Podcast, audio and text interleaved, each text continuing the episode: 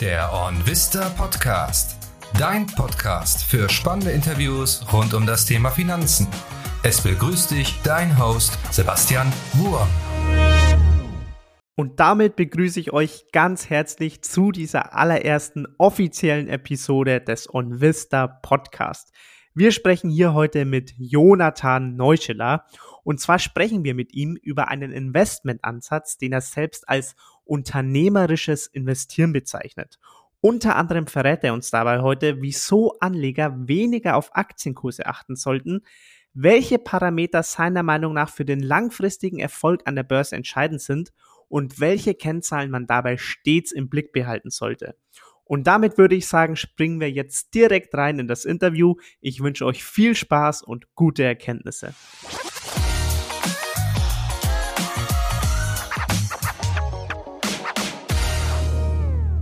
Hi Jonathan, schön, dass du heute im Podcast mit dabei bist.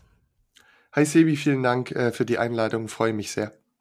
Ja, Jonathan, wir möchten ja heute über eine bestimmte Art des Investierens sprechen, und zwar, wie du es nennst, das unternehmerische Investieren. Jetzt ist es ja erstmal so, wenn man ehrlich ist, wenn man in die breite Masse der Bevölkerung blickt oder denen mal zuhört, dann sind ja eigentlich Aktionäre oder Anleger jetzt nicht unbedingt Personen, die man mit dem Wort unternehmerisch in Verbindung bringt, sondern da denkt man vielleicht oft viel mehr oder viele denken da viel mehr an sowas wie Zocker oder vielleicht auch Spekulanten. Deswegen hier gleich mal als erste Frage, Jonathan. Wieso ist das eigentlich bei uns in Deutschland noch so? Ja, also äh, man kann natürlich Aktien benutzen, um damit zu spekulieren. Das ist aber nicht der Grund, weshalb es Aktien gibt. Äh, wer ja ein Spekulationsbedürfnis hat, kann beispielsweise Sportwetten äh, tätigen oder Lotto spielen. Der Grund, weshalb es Aktien gibt, ist, weil wir in der Vergangenheit als Gesellschaft immer wieder an den Punkt gestoßen sind, wo wir ähm, sehr viel Geld in die Hand nehmen mussten, beispielsweise als in den Vereinigten Staaten ausgehend von der Ostküste Stück für Stück das Land erschlossen wurde. Dann mussten Eisenbahngleise gelegt werden, äh, Tunnel und äh, Brücken gebaut werden. Und das hat sehr viel Geld gekostet. Das, die Beträge, die waren so hoch, dass das einzelne Personen nicht mehr stemmen konnten. Auf der anderen Seite waren da beispielsweise große Rohstoffvorkommen oder auch landwirtschaftliche Flächen verfügbar, ähm, die genutzt werden konnten. Also es war schon auch wichtig, das Land zu erschließen oder nötig. Ähm, und was haben die dann gemacht? Dann haben die einfach ihr Geld zusammengelegt, in eine Kapitalgesellschaft eingezahlt und dann eben einen Zweck der Gesellschaft gegeben, beispielsweise da so eine Eisenbahnverbindung zu bauen und, und die anschließend zu betreiben. Und Warum waren die Personen bereit, dort das Geld einzuzahlen? Weil im Gegenzug wurden ihnen Dividenden versprochen. Sobald die Strecke dann gebaut war äh, und der Fahrbetrieb stattgefunden hat, konnte man äh, aus den Einnahmen eben Dividenden bezahlen. Ja, das hat natürlich nicht immer geklappt, denn äh, man ist nicht nur an den unternehmerischen Chancen, sondern äh, ebenso auch an den unternehmerischen Risiken beteiligt. Und ähm, ja, das ist letztlich der Grund, weshalb es Aktiengesellschaften gibt. Äh, wir, es gibt Leute, die haben Ideen und es gibt Leute, die haben Kapital, die zusammenzubringen und so ähm, ja, Fortschritt zu ermöglichen. Und ähm, wenn wir jetzt mal ein bisschen an Deutschland denken, hier ist es, das hattest du ja auch gefragt, warum gibt es hier so eine Kultur der Spekulation oder so die Angst vor der Aktie? Wir sind an für sich ein sehr rohstoffarmes Land, ähm, haben aber trotzdem einen relativ hohen Lebensstandard erreicht äh, im globalen Vergleich.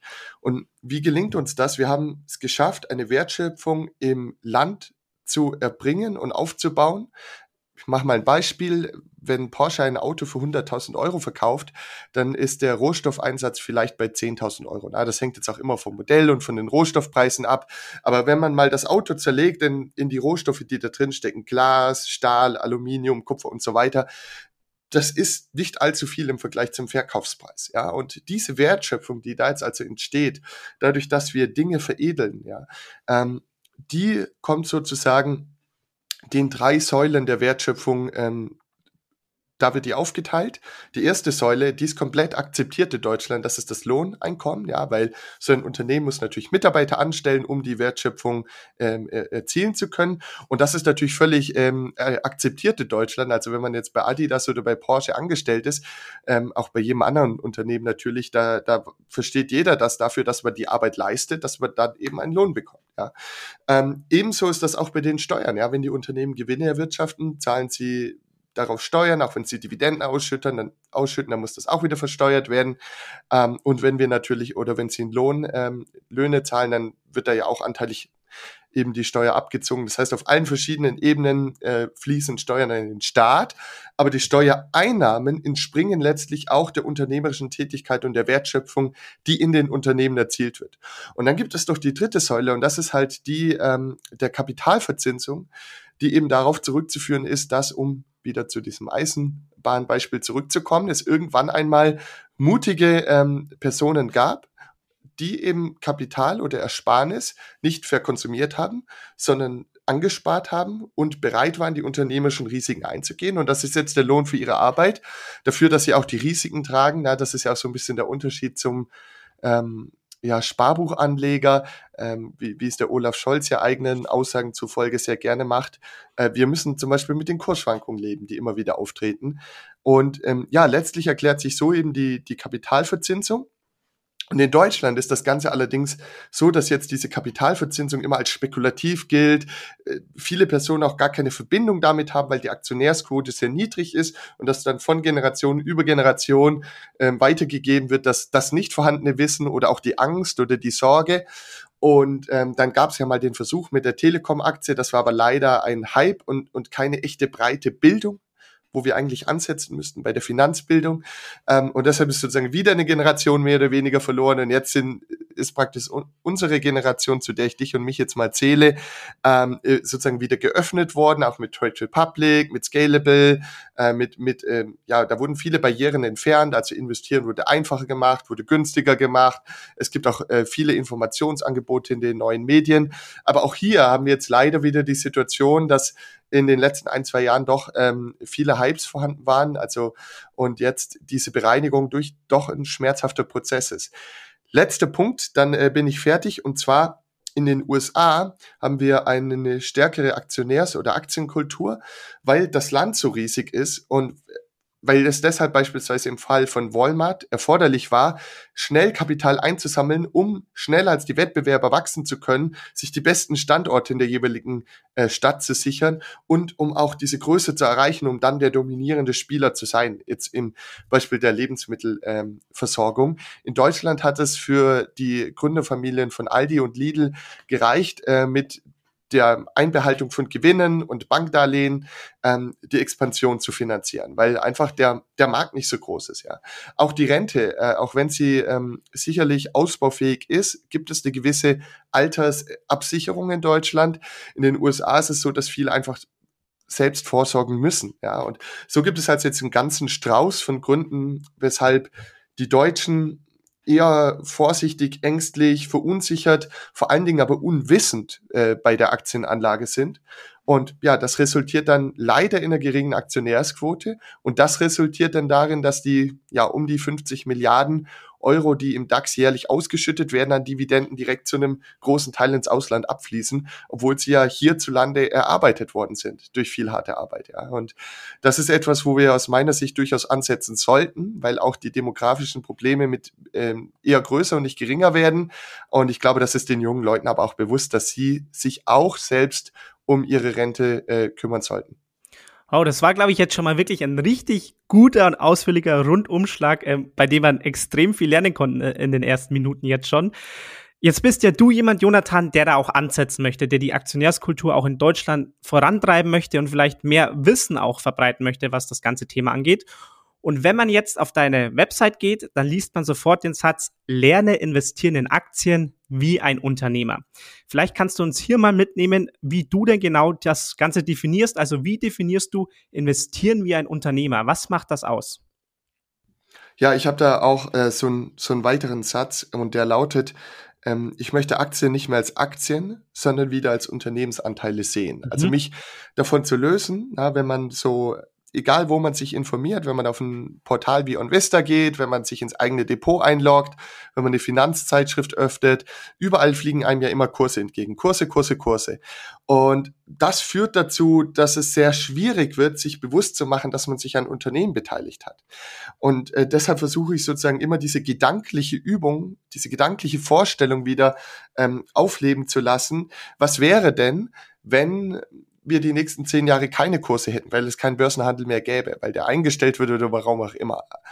Dann was würden wir, wie würden wir dann den Erfolg unserer Investments messen? Wir würden dann so ein bisschen auf die Ebene zurückfallen, äh, auf der auch ein Kleinunternehmer denkt, ein Bäcker, ein Restaurantbetreiber, was auch immer ähm, für ein Unternehmen es sich handelt. Die, die erstellen halt oder der Steuerberater erstellt eine Bilanz und dort sieht man dann, wie viel Gewinn im jeweiligen Jahr erwirtschaftet wurde. Also zum Beispiel, wie viel höher ist der Kontostand am Jahresende gegenüber dem Jahresanfang, wenn man keine äh, äh, vorzeitigen Entnahmen getätigt hätte. So, das wäre ja eine interessante ähm, Kennziffer, weil daraus könnte man dann ermitteln, wie viel man jetzt dann sozusagen aus dem Unternehmen rausziehen kann, ähm, ohne dabei es in seiner Substanz äh, zu beeinträchtigen, indem zum Beispiel, also wenn der Bäcker das jetzt wäre, wenn der dann seinen Lieferwagen verkauft, ne? so kann man ja auch Cash rausziehen, aber das ist ja nicht der Sinn, sondern es geht es geht immer darum, ein Unternehmen zu betreiben, nachhaltig, und dann zu ermitteln, wie hoch ist der Cash-Überschuss. Und das wäre zum Beispiel eine Kennzahl, die sich mit Sicherheit jeder Kleinunternehmer anschaut. Und er überlegt sich auch ständig, wie kann ich diesen Cash-Überschuss in Zukunft erhöhen? Also welche Möglichkeiten habe ich da? Wenn ich eine Bäckerei betreibe, kann ich einen zweiten Standort eröffnen äh, und dann die eine Backstube besser ausnutzen, ja, weil das gleiche Personal vielleicht die doppelte Menge an Brötchen backen könnte. Äh, und, und dann habe ich, wenn das Ganze gelingt und ich da eine kluge Entscheidung getroffen habe, ähm, vielleicht im Folgejahr einen höheren Cash-Überschuss. Und so auch wieder auf unsere Börsenunternehmen, notierten Unternehmen zu blicken. Also wirklich anzuschauen, wie viel Cash hat das Unternehmen generiert, wie viel wird es vermutlich in Zukunft generieren wie steht es um die Bilanz? Ist das solide finanziert oder nicht? Oder kurz, noch kürzer und noch einfacher gesprochen, einfach sich gedanklich vorzustellen, dass man Mitunternehmer ist und so auch den Erfolg oder Nichterfolg einer Investition zu beurteilen. Okay, und du hast jetzt schon ein paar Sachen genannt, also dass vielleicht viele Leute noch zu sehr auf die Kurse der Aktien schauen, als vielleicht wirklich auf die Unternehmensanteile dahinter. Kannst du uns da vielleicht auch nochmal mitnehmen, was aus deiner Sicht die größten Fehler sind, die einfach Anleger, die nicht diesen unternehmerischen Ansatz haben, derzeit einfach, ja, was die großen Fehler sind dieser Anleger? Ja, ähm, also da, da zähle ich mich natürlich auch dazu. Ich glaube, jeder Anleger ähm, äh, befindet sich auf einer Reise, auf der man laufend dazulernt. Und jeder startet irgendwann mit der ersten Aktie und, und, und dem ersten Aktienkauf. Und das Ziel sollte es halt sein, über die Zeit hinweg Erfahrungen zu sammeln, ähm, mhm. das Wissen auszubauen, indem man Bücher liest, äh, Blogs besucht, aber sich auch eigene Gedanken macht, mhm. sich zu den Unternehmen informiert und so weiter und so fort. Und so die Zahl und auch die Schwere der Fehler immer weiter zu reduzieren. Ja, man wird es nie schaffen, ähm, ohne Fehler als Anleger unterwegs zu sein, weil es ändern sich ja auch einfach ständig die Bedingungen. Ja, was ist aus meiner Sicht ähm, das Gefährlichste oder, oder wo kann man lernen? Ich glaube, man sollte beginnen, sich zu überlegen, was sind eigentlich überhaupt meine finanziellen Ziele? Mhm. Weil erst wenn man weiß, wo man finanziell hin möchte, kann man sich dann im zweiten Schritt überlegen, mit welcher konkreten Strategie kann ich eigentlich diese Ziele realistisch erreichen? Ja, also ganz großer Fehler besteht darin, dass man wie so ein Steuermann auf einem Segelboot steuert, ohne überhaupt ja eine Idee zu haben, wo man hinsegeln möchte. Ja, dass dann dann dabei nichts herauskommt, ist glaube ich völlig klar. Dann ähm, ist es unterbewusst halt ein Zeitvertreib oder der Spieltrieb, aber das ist ja nicht das Ziel davon, wenn man hart für sein Geld arbeitet und das dann vernünftig für sich und seine Familie anlegen möchte, dann da irgendwie einen Spielbetrieb zu befriedigen. Ja, dann sollte man glaube ich mal in sich gehen am Anfang und überlegen, wo möchte ich überhaupt hin? Welche Strategie kann ich diese gewisse Ziel erreichen. Wenn man das gemacht hat, dann sollte man aus meiner Sicht Leitplanken definieren, ähm, die also dann praktisch die Strategie in der Praxis umsetzt, also die Umsetzung ermöglichen. Das könnte zum Beispiel sein, eine Mindestdiversifikation. Also ich werde mindestens 10 oder mindestens 20 oder mindestens 30 Aktien in meinem Depot halten und beim Kauf ist die maximale Positionsgröße zum Beispiel 5% meines Vermögens. Und das führt dann dazu, wenn man sich solche Leitplanken definiert, dass man im Anschluss auch weiß, was man tut, dass Unsicherheit verschwindet und dass man, wenn jetzt dann dieser berüchtigte Fehler passiert, nehmen wir mal den Worst Case an. Ich glaube, äh, aus, aus dem DAX hatten wir ja in den letzten zehn Jahren als einzige Totalinsolvenz die Wirecard. Wenn das eine der im Depot enthaltenen Aktien gewesen wäre, dann würde man fünf Prozent des Depots verlieren.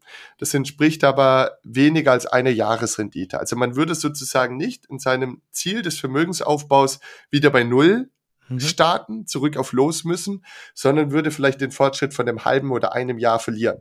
Was keine Frage schlimm ist, aber umgekehrt hat man natürlich bei einer Titelauswahl von 20 Aktien irgendwann hoffentlich auch mal das Glück und eine Aktie verdoppelt, verdreifacht, vervierfacht sich, sodass dann dieser schlimmste anzunehmende Fall, nämlich der Totalverlust einer Position, ähm, dass der dann mehr als ausgeglichen wird.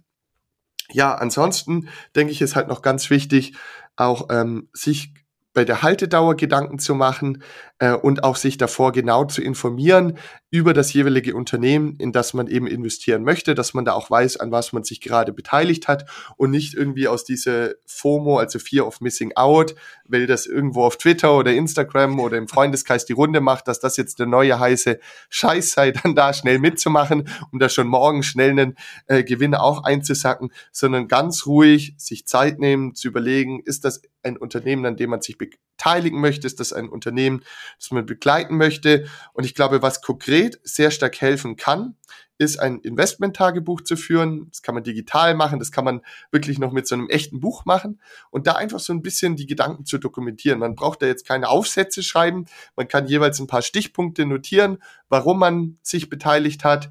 Ähm, und was sozusagen die Investitionsthese ist, wenn man dann wieder was verkauft, auch ein bisschen das Learning vielleicht festhalten. Und das ist sehr interessant, weil durch diese Do Dokumentation sorgt man automatisch dafür, dass man disziplinierter wird. Mhm. Und zweitens, weil du kannst jetzt schlecht so einen Zock da reinkaufen und das dann in dein Investment-Tagebuch schreiben. Also es gibt Leute, die können das auch, aber es macht schon mal deutlich schwieriger. Und zweitens kann man dann einige Jahre später mal zurückblicken was man eigentlich damals gedacht hat, ob man das heute immer noch so sehen würde und merkt dann auch, was man gelernt hat im Laufe der Zeit. Also das wären ähm, auf diese Frage meine Antworten und meine Tipps. Ähm, aber das bedeutet natürlich nicht, ähm, dass ich jetzt frei von Fehlern bin oder dass, dass Anleger irgendwann jemals frei von Fehlern sein werden. Selbst Buffett äh, macht ja immer noch immer wieder Fehler. Ich glaube, das gehört einfach dazu. Ich glaube, die größere Aufgabe ist es, sich so aufzustellen, dass wenn Fehler passieren, dass man dann trotzdem nicht zu sehr zurückgeworfen wird.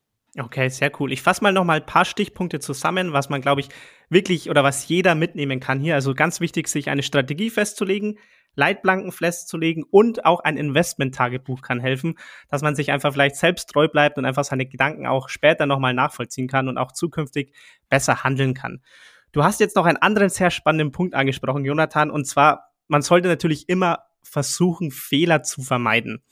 Wie schaffst es du, Fehler zu vermeiden? Oder was machst du da? Oder besser gesagt, auf welche Parameter achtest du bei der Aktienauswahl besonders, um einfach die Fehler möglichst zu minimieren?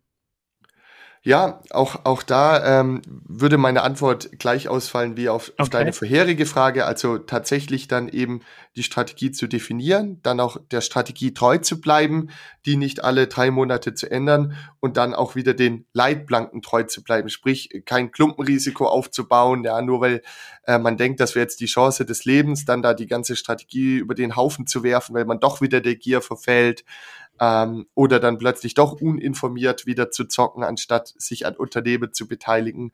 Ähm, also einfach diese, diese Dinge einzuhalten und ja, generell von der Philosophie her nicht versuchen, möglichst viel richtig zu machen, also ständig zu überlegen, was ist jetzt die heißeste Aktie, welche steht in einem Monat, hat in, auf Sicht von einem Monat das höchste Potenzial, mhm. sondern ja genauso viel gedankliche Zeit und Kraft auch dem Thema zu widmen, was könnte jeweils schiefgehen. Also ähm, äh, gibt es irgendwelche da gibt es so einen Fachbegriff dafür, Red Flags, also rote Flaggen, Warnlampen, die ganz grell leuchten, ähm, äh, auf die man vielleicht achten sollte.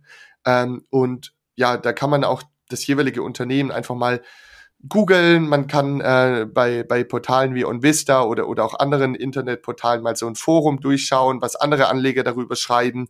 Gibt es da Anleger mit berechtigten, fundamentalen Kritiken, die sagen, oh, die Wirtschaftsprüfer haben das Testat schon x-mal verweigert und, und, und so weiter oder dies und das ist in der Vergangenheit vor, vorgefallen. Man muss wissen, man wird immer unterschiedliche Meinungen finden. Also man darf auch nicht ein Anleger sein, der einen Konsens von jeder anderen Person braucht, weil das wird es an der Börse nie geben. Es wird immer verschiedene Ansichten geben, aber man sollte eben versuchen, die Argumente der Kritiker nachvollziehen zu können und für sich selbst zu überlegen, ob man die für so stichhaltig hält, dass man nicht investiert oder ob das eben also ein typisches Argument, ich kann jetzt auch mal ein Beispiel machen, ähm, McDonalds-Aktie, dann schaue ich in irgendeiner Facebook-Gruppe oder in einem Forum oder auch im Freundeskreis, sage ich, hey, ich überlege die zu kaufen. Was denkt ihr darüber? Und dann kommt so das Argument, ja, aber die sind doch viel zu teuer. Ja, das, das, das ist zum Beispiel etwas, das ist jetzt eine Frage der, der Ansichtssache. Wenn ich, mhm. ähm, wenn ich nur auf der Suche nach einem möglichst niedrigen KGV bin, ja, dann könnte man sagen, die wäre zu teuer. Ähm, wenn man sich das anschaut, schon im Verhältnis zum Unternehmenswachstum, dann kann man immer noch sagen, ja, die, das Unternehmen wächst nur noch ein paar Prozent pro Jahr, trotzdem hat es etwa ein 25er KGV, ist doch eher teuer. Aber das muss nicht heißen, dass die Aktie zu teuer ist. Denn wenn meine Strategie eben darin besteht, mein Vermögen relativ sicher anzulegen und breit diversifiziert anzulegen, dann werde ich nicht viele Unternehmen von der Qualität von McDonald's bekommen. Und ein Unternehmen mit, mit sehr viel Sicherheit, mit, mit einer sehr stabilen Marktstellung und klaren Wettbewerbsvorteilen ähm, und, und einer sehr hohen Ertragsqualität und, und auch einer sehr konstanten Unternehmensentwicklung, das wird immer eine Bewertungsprämie haben gegenüber einem stark zyklischen Unternehmen, wo in einem Jahr zwar eine Menge Geld verdient wird, aber im nächsten Jahr äh, plötzlich die Situation ziemlich übel aussieht. Also insofern ähm, da muss man dann schon auch sich eigene Gedanken machen. Und ja, und ich denke, das, das ist wichtig, aber am Ende darf man auch nie ähm, ja die Erwartungshaltung haben, dass man keine Fehler machen wird, sondern sich einfach so aufstellen, dass, dass man Fehler auch gut verdauen kann. Mhm, okay. Und du hast jetzt schon ein paar Dinge gesagt, wie du hast KGV erwähnt, also das Kurs-Gewinnverhältnis. Ähm, du hast vorher schon mal von der Cash-Generierung gesprochen. Da vielleicht mal anzusetzen, was sind denn so allgemein für dich die wichtigsten Kennzahlen nach deiner Investmentstrategie, bei die, auf die du beim Unternehmen einfach achtest? Ja, ich schaue mir natürlich sehr viele Kennzahlen an. Äh, die möchte ich jetzt hier nicht alle der Reihe nach aufzählen, weil dann würde der Podcast sehr schwer verständlich werden.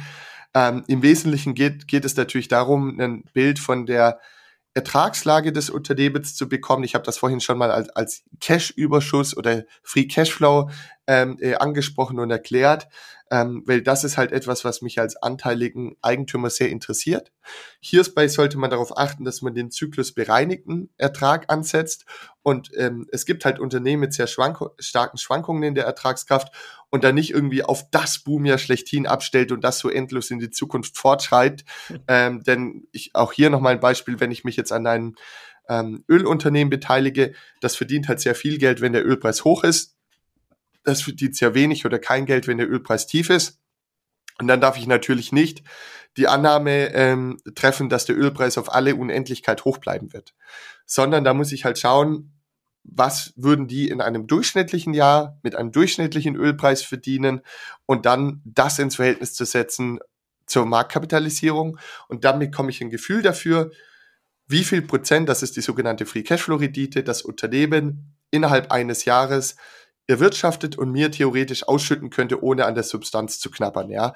Und das wäre die Free Cashflow Rendite. Ähm, ansonsten schaue ich natürlich auf die Wachstumsperspektiven, in dem ich bin bereit, sage ich mal, eine höhere Bewertung zu zahlen, wenn ich ein relativ starkes Wachstum erwarten kann. Ich bin bereit, eine niedrigere Bewertung zu zahlen, wenn das Wachstum nur gering ausfallen wird, weil dann muss ja ein größerer Anteil der Rendite sofort aus den sofortigen Ausschüttungen stammen. Ähm, Ansonsten relevant die Sicherheit äh, der, der Unternehmensentwicklung. Also habe ich irgendwelche Wettbewerbsvorteile, die sich dauerhaft aufrechterhalten lassen, wie der Beispiel McDonald's, den gehört ja der Großteil der Immobilien, das weiß kaum jemand. Ähm, und dadurch sind die natürlich dann auch nicht mehr zu verdrängen von den Top-Standorten, weil du kannst nicht gekündigt werden, wenn du Eigentümer bist. Äh, wohingegen Burger King, also Restaurant Prenz als Konkurrent, die mieten die meisten Standorte, was natürlich zur Folge hat, dass man über die Jahre immer höhere Mietzahlungen zu leisten hat äh, und auch verdrängt werden könnte. Und äh, das sind beides Themen, die man nicht gerne hat, wohingegen McDonald's sozusagen äh, sogar davon profitieren würde wenn die Mieten hochgehen, weil dann ihre Mieteinnahmen steigen, weil sie vermieten die Immobilien ja an die Betreiber der Restaurants. Mhm. Und das heißt sozusagen beim Mutterkonzern kommt dann immer mehr an. Ja. Und ähm, ja, dann als letztes schaue ich natürlich auch noch auf die Bewertung. Also ist das, was da an der Börse zu zahlen ist für einen Unternehmensanteil, steht das in einem gesunden Verhältnis zu dem Ertrag, der Steigerung der Ertragskraft, die man erwarten kann und auch der Sicherheit des Geschäftsmodells. Und äh, ja, das sind, glaube ich, die wichtigsten Faktoren. Generell geht es natürlich darum, einfach ein gutes Verständnis von, von der Unternehmensentwicklung, den Zukunftsaussichten, ähm, auch der Finanzierung des Unternehmens zu erlangen Und äh, dafür schaut man sich viele Kennzahlen an, aber die sind auch je nach Branche und je nach Geschäftsmodell unterschiedlich. Mhm. Und wie nah muss ich deiner Ansicht nach dann am Unternehmen sein, wenn ich wirklich diesen Ansatz verfolgen möchte? Also reicht es, oder ich gehe mal schwer davon aus, es reicht ja nicht, einfach nur einmal kurz vorm Kauf diese ganzen Sachen zu prüfen und dann halte ich jede Aktie die nächsten 20, 30 Jahre, sondern ich muss ja bestimmt im Laufe der Zeit immer wieder mal schauen, ob alle meine Investment Cases noch intakt sind, ob sich der Umsatz etc. so entwickelt, wie ich es erwartet habe. Was würdest du da sagen, wie nah muss man da dran sein? Also muss ich wirklich jeden Quartalsbericht des Unternehmens dann fortlaufend prüfen?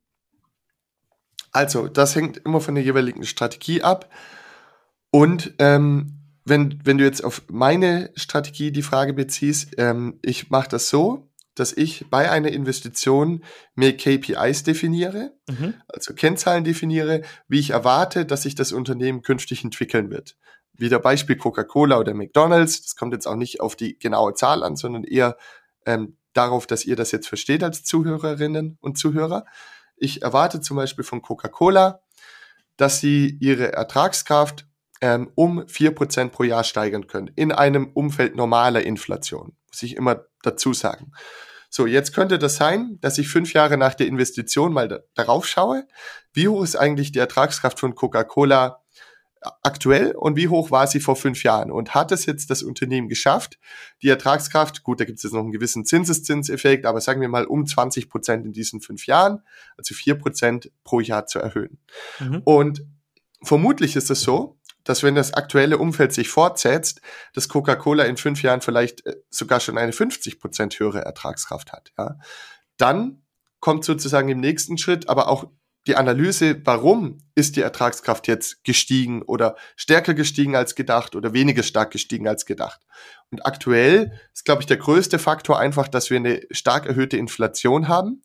Demzufolge Unternehmen mit einer hohen Pricing Power, ähm, auch, die leiden ja auch unter steigenden Kosten, die Unternehmen, aber die passen natürlich auch ihre Verkaufspreise dann schnell an. Und das bedeutet natürlich, dass wir dann ein stärkeres Umsatz und auch ein stärkeres Gewinnwachstum sehen. Aber leider ähm, ist das nur auf nominaler Basis, denn äh, selbst wenn Coca-Cola dann 50 Prozent mehr verdient und auch 50 Prozent mehr Dividende ausschüttet, dann kann ich ja mit der Dividende jetzt nicht 50 Prozent mehr Güter kaufen wieder, weil ja auch meine Preise gestiegen sind, wenn ich als Konsument auftrete, ja. Ähm, und, und deshalb also Bereinigung um Inflationseffekte, ist, glaube ich, ein Thema. Aber generell einfach schauen, ob sich das Unternehmen dann so entwickelt, wie man sich das vorgestellt hat. Und ähm, das ist das, was ich mache. Das reicht wahrscheinlich einmal im Jahr. Ähm, ich persönlich bin aber jemand, der einfach auch eine sehr große Freude daran äh, mhm. verspürt, äh, meine Unternehmen bei ihrer Entwicklung zu begleiten. Also es sind, ich bin natürlich nur anteiliger Unternehmenseigentümer und auch passiver. Ich bin weder vollständiger Eigentümer noch, noch äh, im Management oder Aufsichtsrat aktiv. Aber mir geht es ja um das Vermitteln der gedanklichen Sichtweise. Und, ähm, und ich glaube, dass, äh, dass da also einmal im Jahr reicht und äh, mir macht es halt eine sehr große Freude, auch mal so einen Management-Call anzuhören oder durchzulesen und dann so ein bisschen mitzubekommen, welche neuen Produkte werden gerade getestet, wo läuft es gut, wo läuft es nicht so gut. Ähm, notwendig wäre das aber, glaube ich, nicht, das Ganze so eng zu begleiten. Okay. Würdest du aber jetzt sagen, mit dem, was du erzählst, weil du, du erzählst das so locker und aber es steckt ja trotzdem jede Menge Arbeit dahinter, das wirklich zu begleiten, sich vor dem Kauf Gedanken zu machen, etc. Würdest du sagen, diese Investmentstrategie ist deswegen für jeden umsetzbar oder würdest du sagen, okay, wenn man jetzt eben nicht bereit ist, das Ganze einmal im Jahr zu überprüfen und wirklich fortlaufend dabei zu bleiben, dann ist es für viele Anleger vielleicht trotzdem besser, okay, ähm, in einem ETF zu investieren, weil einfach diese Zeit nicht investiert werden möchte oder vielleicht auch nicht investiert werden kann ähm, und dass dann, wie gesagt, zum Beispiel ein ETF die bessere Wahl ist für viele Anleger. Ja, es gibt an der Börse viele Wege, die zum Ziel führen können. Ja, es gibt auch viele Ziele, aber ähm, man, man ähm, kann da ruhig mehrgleisig fahren. Mhm.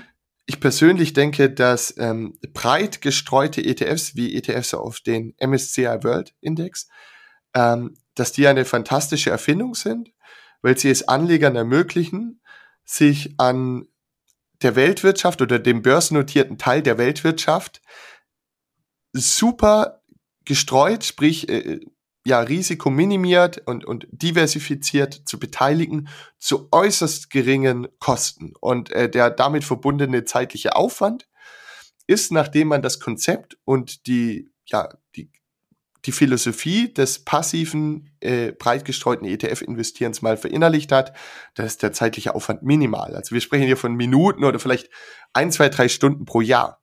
Pro Jahr. Mhm. Ne?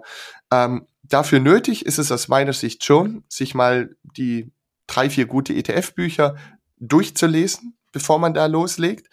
Aber dann der laufende Aufwand tendiert gegen Null. Ich gebe da noch kurz Empfehlungen. dass wir einmal der Gerd Kommer mit souverän investieren. Dann wäre es ähm, der Martin Weber mit genial einfach investieren. Das gibt es auch gratis im Internet. Und dann wäre das der äh, Markus Neumann mit das ETF-Portfolio. Wenn man diese Bücher durchgelesen hat, glaube ich, dass man danach ein sehr erfolgreicher Anleger sein kann mit minimalem laufenden Zeitaufwand. Jetzt ist es aber so, dass äh, viele oder einige Anleger auch eine Lust verspüren. Also für dieses, äh, äh für die, also für die ist es eben keine Last, sondern das ist eine Leidenschaft, sich direkt an den Unternehmen beteiligen zu können, äh, Investor zu sein, Mitunternehmer zu sein. Man lernt da ja auch total viel über die Wirtschaft ähm, und man kann natürlich schon noch mal etwas rausholen. Man kann auch gewisse ETF-Gebühren vollständig einsparen. Man hat auch eine größere Kontrolle darüber, in was man investiert. Also sozusagen ähm, das kann ja viele Motive haben. Also möchte man in besonders stabile Unternehmen investieren, möchte man aus moralischen Gründen gewisse Branchen und Unternehmen meiden. Mhm. Man, man ist dann einfach der Steuermann oder möchte man in besonders aussichtsreiche Unternehmen investieren. Ähm, man ist dann der Steuermann, was die eigene Vermögensanlage angeht. Ähm, man, damit ist Zeit verbunden, aber damit ist natürlich auch die Chance verbunden, das noch eher den eigenen Bedürfnissen anzupassen. Ich denke, Anfänger, sollten durchaus den Großteil ihres Vermögens äh, oder ihrer Sparrate erst einmal in eine passive ETF-Strategie investieren. Da gibt es auch ein Video auf YouTube von äh, Christian Virul, als er zu Gast bei Finanzfluss war. Und dort wurde er gefragt, äh, wenn du jetzt 10.000 Euro investieren müsstest als Anfänger, wie würdest du das machen? Und ich glaube, dann hat er gesagt, ähm, ich würde 9000 oder 9500 Euro in diesen breit gestreuten ETF, zum Beispiel auf den MSCI World Index investieren.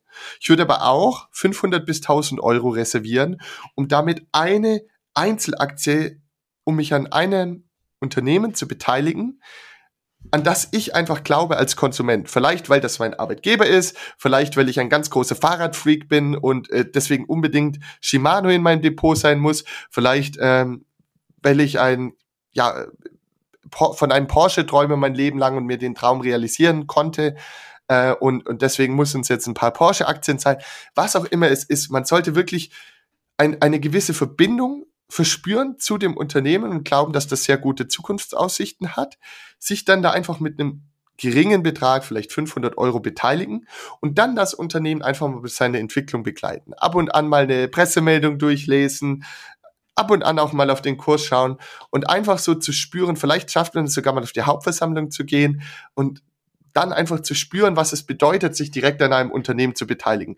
Und wenn man dann feststellt, ah nee, das, ich habe da gar keine Lust darauf und ich bin da total unsicher und nee, das strengt mich nur an, dann kann man das irgendwann sogar wieder verkaufen und komplett auf die ETF-Strategie setzen. Es kann aber auch passieren, dass man merkt, nee, das ist eigentlich für mich. Ich will nicht an einem Finanzprodukt beteiligt sein, ich möchte direkt an der Wirtschaft beteiligt sein. Und ich möchte selbst entscheiden, welchen Unternehmen ich mein Geld anvertraue welchen Managern. Und ich möchte das für mich tracken und so weiter.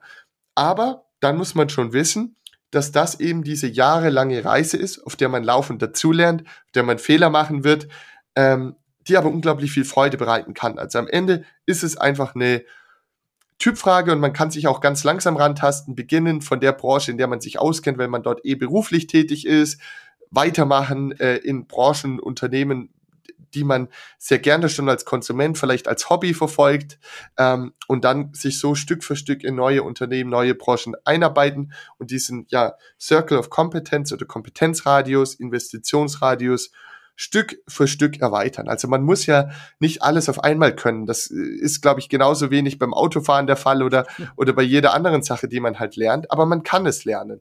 Und ob man das möchte, das ist eben die individuelle ähm, Frage, die, man, die jeder für sich selbst beantworten muss. Dann mal ungeachtet dessen, ob es jetzt die Leidenschaft von jemandem ist oder ob er Spaß daran hat, vielen Anlegern oder manchen Anlegern da draußen geht es ja auch wirklich rein nur um die Rendite. Das heißt, die investieren auch in Einzelaktien, um den Markt ähm, out zu performen. Das heißt, um eine bessere Rendite zu erzielen als der Marktdurchschnitt. Würdest du jetzt sagen, oder bist du jemand, der sagt, ja, es ist definitiv möglich mit einem Investmentansatz, der Sinn macht, bei dem man wirklich Zeit investiert, ist es eben möglich, diesen Markt out zu performen? Also super schwierige Frage. Ähm, da fällt mir als erstes der Spruch vom Costolani ein. Ich kann Ihnen nicht sagen, äh, wie man schnell reich wird, aber ich kann Ihnen sagen, wie man schnell arm wird, indem man versucht, schnell reich zu werden.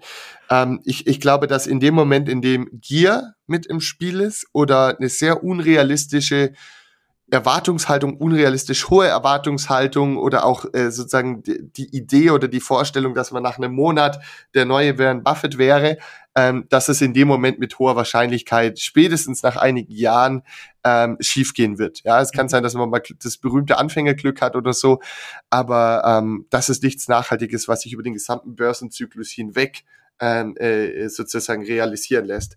Weiterhin ist es so, wenn man ähm, ein Depot abweichend aufstellt von dem breiten Markt, also bewusst einige Unternehmen, Branchen über- und untergewichtet, dann hat man natürlich eine Performance, die vom Index oder breiten Markt abweicht.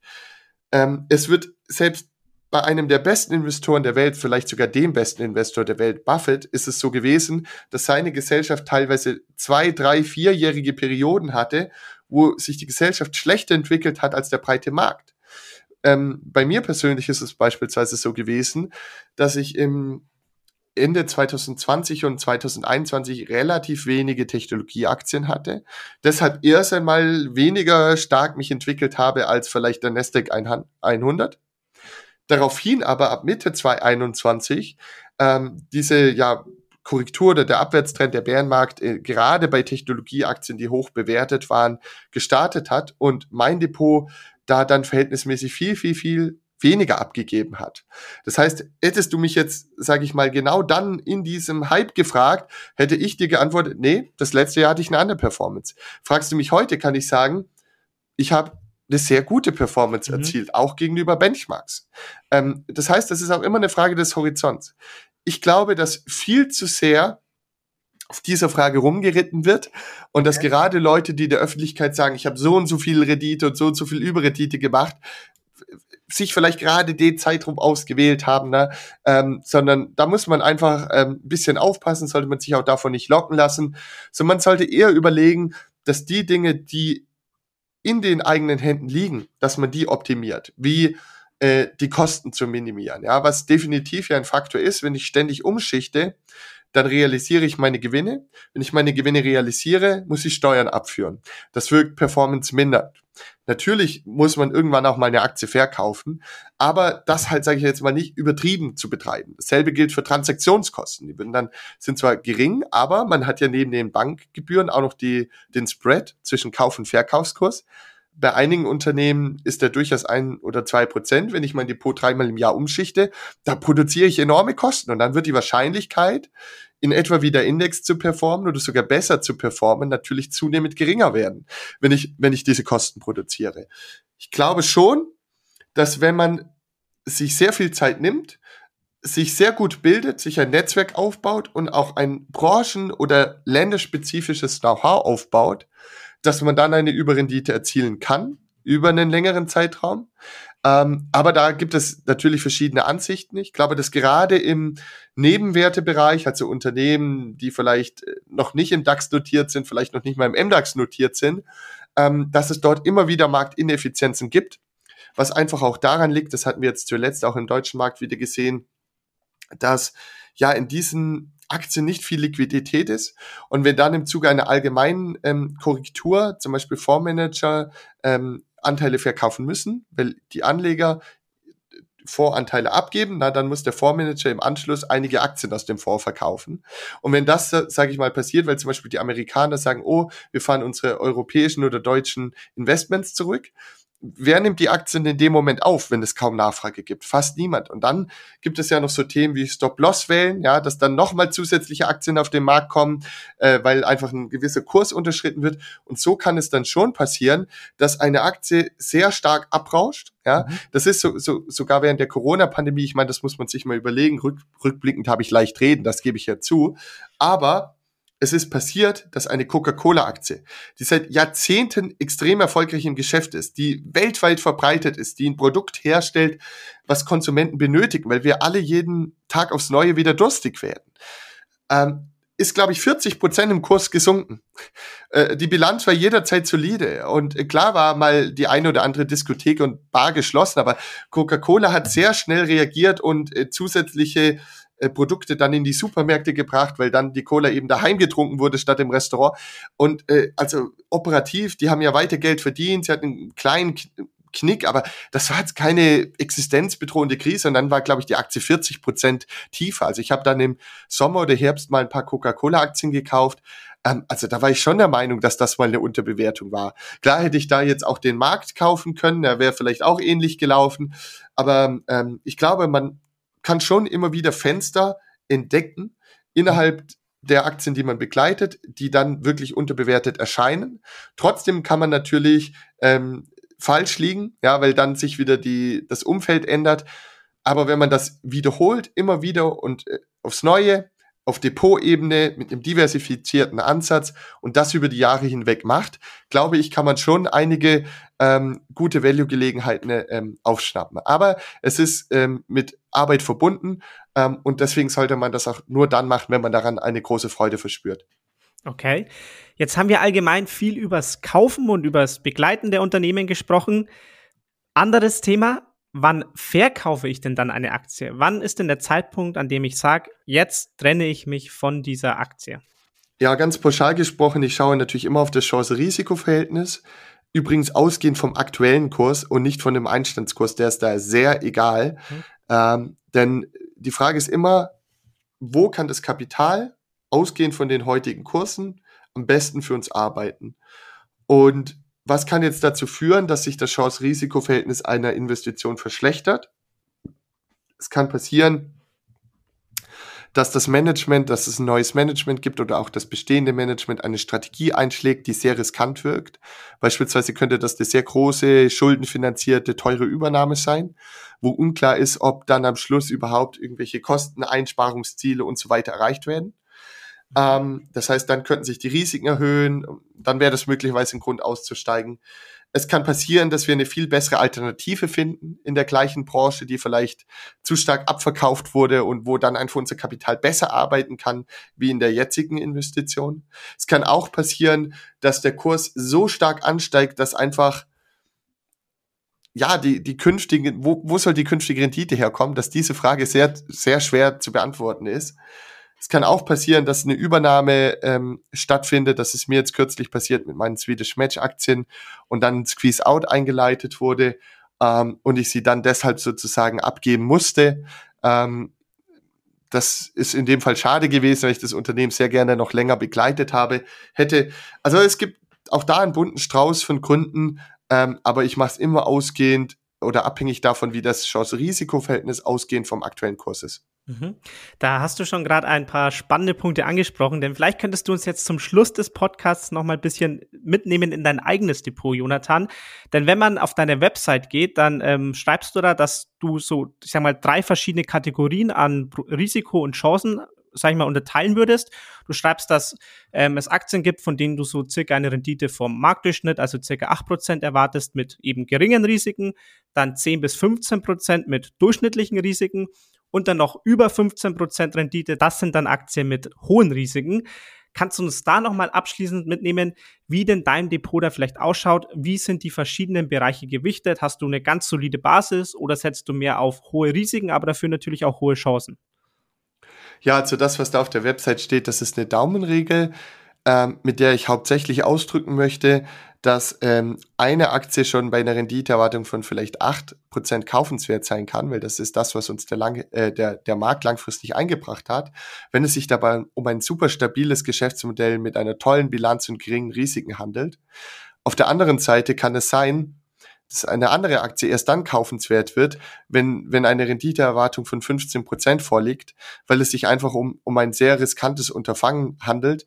Und dann muss man natürlich sich für diese zusätzlichen Risiken auch vergüten lassen. Ähm, deshalb steht es da auf der Website, um, um, um das mhm. so ein bisschen zu verdeutlichen. Was äh, deine Frage mit meiner persönlichen Aufstellung angeht, ich habe zwei Hauptdepots Eins ist äh, sehr oder relativ fokussiert, wo sich die Investments meistens auf acht bis 15 Aktien verteilen, die ich dann auch sehr eng begleite in ihrer Entwicklung. Ähm, ja, wo ich mir eben eine Überrendite erhoffe. Und dann gibt es ein zweites Depot, das äh, ist mehr so eine Art eigener ETF, nenne ich das mal. Da bin ich sehr breit mhm. diversifiziert, habe etwa 40 Unternehmen im Depot. Da schaue ich viel selten auf die Unternehmensentwicklung. Da ist mir auch ähm, die Renditeerwartung nicht ganz so wichtig und wichtiger sind mir Qualitätskriterien wie solide Bilanzen, stabile Geschäftsmodelle, nachhaltige Wettbewerbsvorteile. Ähm, und deswegen bin ich da auch über viele Branchen und Länder viel, viel stärker gestreut. Ja, das sind ähm, meine beiden Depots und äh, oder die, die zwei großen Depots, die ich führe. Und ähm, was da für Aktien drin sind, das, ich denke, es äh, dürfte keine große Überraschung sein. Ähm, da ist eine McDonalds drin, da ist eine Coca-Cola drin in dem breit diversifizierten Depot.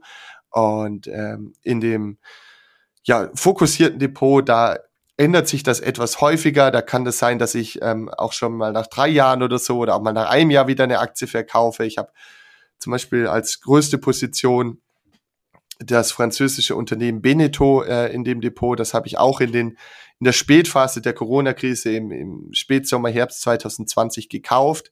Das konnte man damals zu weniger als dem Buchwert äh, erwerben, äh, obwohl es immer profitabel gewesen ist die letzten 20 Jahre und äh, sozusagen damals dann schon davon berichtet hat, dass zwar Kreuzfahrtschiffe äh, nicht nachgefragt waren, aber das persönliche Boot für den Wochenendausflug oder für den Sommerurlaub, das war sehr stark gefragt, weil da kann man ja mit mit deinen Freunden oder der Familie, sag ich mal, isoliert auch Urlaub machen, trotz Pandemie. Und deshalb bin ich eben der Meinung gewesen, dass dieses Unternehmen, obwohl man es ja dem Freizeit- oder Tourismussektor zuordnen könnte, auch im Falle Damals gab es noch keinen zugelassenen Impfstoff, also auch im Falle einer dauerhaften Pandemie trotzdem vermutlich funktionieren kann mit dem Geschäftsmodell. Mhm. Und ja, da habe ich die Aktien dann für etwa sechs Euro gekauft. Und jetzt hat die sich relativ gut entwickelt, weshalb es auch eine große Position geworden ist. Die steht jetzt aktuell bei etwa 17 Euro. Ähm, und äh, ja, das ist jetzt aber auch etwas, wo ich sozusagen in die Falle hereingeraten bin, dass durch den hohen Buchgewinn im Falle einer Realisierung des Gewinns natürlich eine sehr hohe Steuer zu zahlen wäre und dann entsprechend im nächsten Unternehmen äh, weniger Geld äh, für mich arbeiten würde. Ich glaube, dass das Unternehmen, das ist jetzt keine Anlageberatung oder Empfehlung, das ist einfach nur meine Meinung, ähm, dass auch jetzt noch ein gutes Chance-Risiko-Verhältnis hat, aber es ist natürlich lang nicht mehr so attraktiv wie, wie noch im äh, Spätsommer 2020, ja. Und ähm, auch ansonsten in dem fokussierten Depot gibt es ja, Unternehmen, wo man, ich mache da viele Spezial-Sondersituationen. Ja, du hast ja die Frage gestellt mit der Überrendite. Ich glaube, man muss auch einfach dort aktiv sein, wo sehr wenige andere sich tummeln. Mhm. Das heißt, das sind dann typischerweise auch kleinere Gesellschaften, Gesellschaften in Sondersituationen, zum Beispiel der Modeschmuck-Filialist, Filialist. Jetzt hoffe ich, habe ich das hoffentlich richtig ausgesprochen, Bichou Brigitte. Die waren auch äh, von der Corona-Krise beeinträchtigt, weil sie ihre Läden schließen mussten und dann schrittweise äh, öffnen durften. Die haben jetzt aber ein sehr, sehr gutes Jahr 2022 gehabt. Die haben über die Hälfte des Aktienkurses in Net Cash und keinen Cent Schulden. Ich rechne mit einer sehr hohen Dividende auch für dieses Jahr und ich glaube, das ist noch nicht, nicht bei jedem Marktteilnehmer angekommen. Ja. Und äh, so, so gibt es eben eine Reihe von Investments, vieles davon Spezialfälle, die ich erklären müsste, äh, wie ich jetzt das gerade mal skizziert habe für zwei Fälle. Und ja, ich hoffe, dass damit auch die Frage beantwortet ist. Auf jeden Fall. Ich glaube, das hat wirklich einen guten Einblick gegeben, in was für Aktien du investierst oder vor allem, wie du investierst. Und damit wären wir eigentlich tatsächlich auch schon am Ende des Podcasts, Jonathan. Vielleicht ganz zum Schluss als letzte Frage. Welchen Tipp, vielleicht einen oder zwei deiner besten Tipps würdest du den Anlegern da draußen mit auf den Weg geben, die sich jetzt vielleicht auch mehr an diesem unternehmerischen Investieren orientieren möchten? Was kannst du diesen Anlegern mit auf den Weg geben? Ja, ähm, den Podcast nochmal zu hören. nein, nein, äh, äh, Spaß beiseite. Wir, wir haben da, wir haben da ja sehr viele ähm, Punkte angesprochen in diesem Gespräch. Tatsächlich sich gedanklich vorzustellen, dass man eben nicht nur irgendwie so ein paar Nummern oder ein paar Zeilen Code im Depot hat, sondern wirklich anteilig in, ja, ist natürlich immer weit weniger als ein Prozent, 0,00 irgendwas Prozent äh, an diesem Depot erworben, äh, an diesem Unternehmen erworben hat. Ähm, und dann tatsächlich auch, ja, diesen Blickwinkel einfach zu leben, vielleicht nach Möglichkeit, wenn es ein, eine deutsche Gesellschaft ist und sich das einrichten lässt, auch meine Hauptversammlung zu besuchen äh, und das Gefühl dafür zu bekommen, dass man gemeinsam mit den anderen Mitaktionären zusammen das Unternehmen besitzt und dass einem zusammen auch die künftigen Erträge des Unternehmens zustehen, die unternehmerischen Chancen, aber auch die Risiken, sich da auch mit anderen Aktionären zu unterhalten, in den Austausch zu gehen, vielleicht mal einen Börsenstammtisch zu besuchen oder auch verschiedene Finanzblogs, Social Media Kanäle zu abonnieren, einfach um auch ins Gespräch zu kommen. Man muss auch über seine Geldanlage sprechen, man kann von anderen lernen, man kann Feedback bekommen. Am Ende ist man trotzdem selbst für seine Entscheidung verantwortlich. Das ähm, ja, wären, wären so meine konkreten Tipps, einfach, sage ich mal, auch sich, auch die Erwartungshaltung zu haben, dass man sich auf einer sehr langfristigen Reise befindet, wo man laufend dazulernt, besser wird, demzufolge auch immer wieder den Input sich holen sollte ähm, und dazulernen sollte auch. Ja, und wenn man Fragen hat, googeln, äh, bei anderen nachfragen, die erfahrener sind, sich eigene Gedanken machen und so dann eben im Laufe der Zeit immer besser zu werden und das eben auch sehr langfristig zu sehen, sozusagen als Projekt fürs Leben, dass man eben auch sich an Unternehmen begleitet und die bei ihrer, bei ihrem Wachstum und ihrer Wertsteigerung, ja, dass man da mit dabei ist und mit denen gemeinsam durchs Leben geht. Ähm, ich glaube, wenn man so darauf blickt, dann kann man langfristig viel erreichen ähm, an der Börse. Aber man braucht eben diesen berühmten Geduldsfaden. Super. Vielen Dank, Jonathan, dass du heute im Podcast mit dabei warst. Ja, danke nochmal für die Einladung äh, und dir und allen Zuhörerinnen und Zuhörern vielen Erfolg. Das war's mit der heutigen Episode des OnVista Podcast. Wenn dir diese Folge gefallen hat, lass uns gerne eine Bewertung da und folge dem Podcast, um zukünftig keine Episode mehr zu verpassen. Wir freuen uns, wenn wir dich dann auch wieder zum nächsten Interview mit einem neuen spannenden Gast begrüßen dürfen.